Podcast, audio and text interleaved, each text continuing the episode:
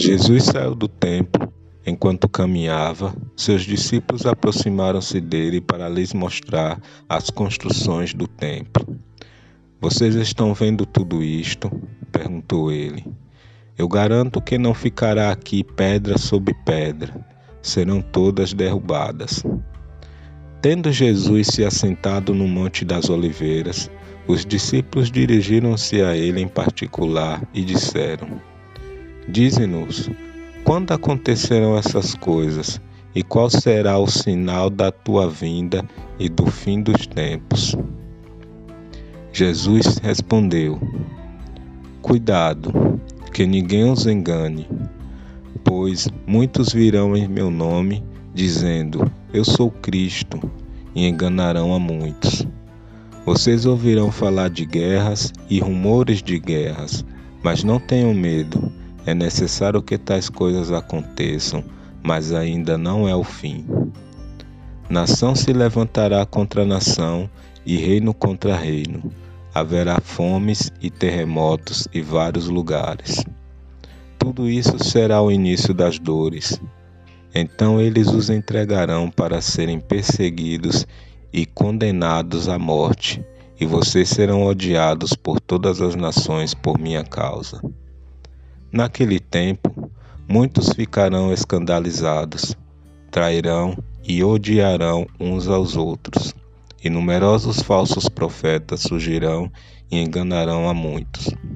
Devido ao aumento da maldade, o amor de muitos esfriará, mas aquele que perseverar até o fim será salvo.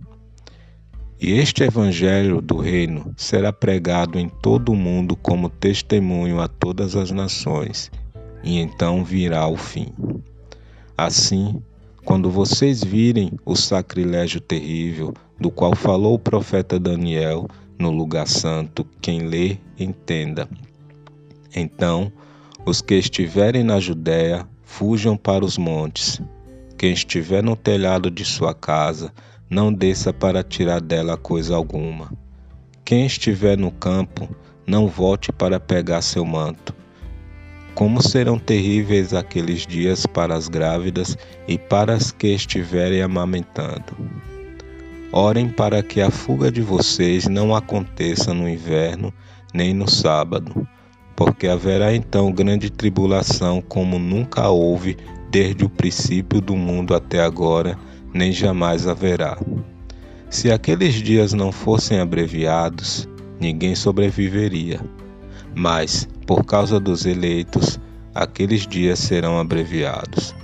Se então alguém disser: Vejam, aqui está o Cristo, ou ali está ele, não acreditem pois aparecerão falsos cristos e falsos profetas que realizarão grandes sinais e maravilhas para, se possível, enganar a todos os eleitos.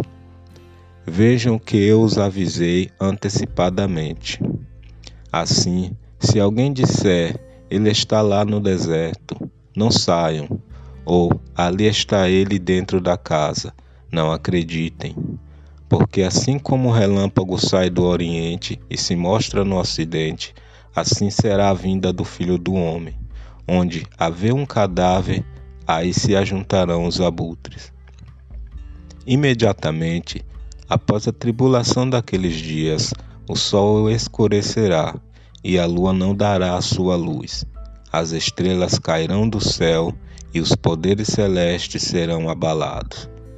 Então aparecerá no céu o sinal do Filho do Homem, e todas as nações da terra se lamentarão e verão o Filho do Homem vindo nas nuvens do céu com poder e grande glória.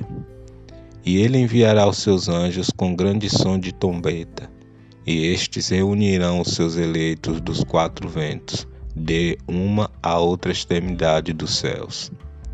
Aprendam a lição da figueira quando seus ramos se renovam e suas folhas começam a brotar, vocês sabem que o verão está próximo. Assim também, quando virem todas estas coisas, saibam que ele está próximo, às portas. Eu asseguro a vocês que não passará esta geração até que todas essas coisas aconteçam. Os céus e a terra passarão, mas as minhas palavras jamais passarão. Quanto ao dia e a hora, ninguém sabe, nem os anjos dos céus, nem o Filho, somente o Pai. Como foi nos dias de Noé, assim também será a vinda do Filho do Homem. Pois nos dias anteriores ao dilúvio, o povo vivia comendo e bebendo, casando-se e dando-se em casamento, até o dia em que Noé entrou na arca. E eles nada perceberam até que veio o dilúvio e os levou a todos. Assim acontecerá na vinda do Filho do Homem. Dois homens estarão no campo, um será levado e o outro deixado. Duas mulheres estarão trabalhando no moinho, uma será levada e a outra deixada. Portanto, vigiem, porque vocês não sabem em que dia virá o seu Senhor. Mas entendam isto: se o dono de uma casa soubesse a que hora da noite o ladrão viria, ele ficaria de guarda e não deixaria que a sua casa fosse arrombada.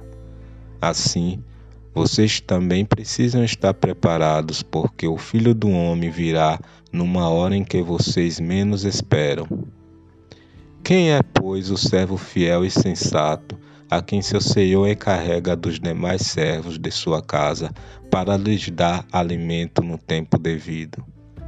Feliz o servo que seu senhor encontra fazendo assim quando voltar. Garanto que ele o encarregará de todos os seus bens. Mas suponham que esse servo seja mau e diga a si mesmo: Meu senhor está demorando e então comece a bater em seus conservos e a comer e a beber com os beberrões. O senhor daquele servo virá no dia em que ele não o espera e numa hora que não sabe. Ele o punirá severamente e lhe dará lugar com os hipócritas, onde haverá choro e ranger de dentes.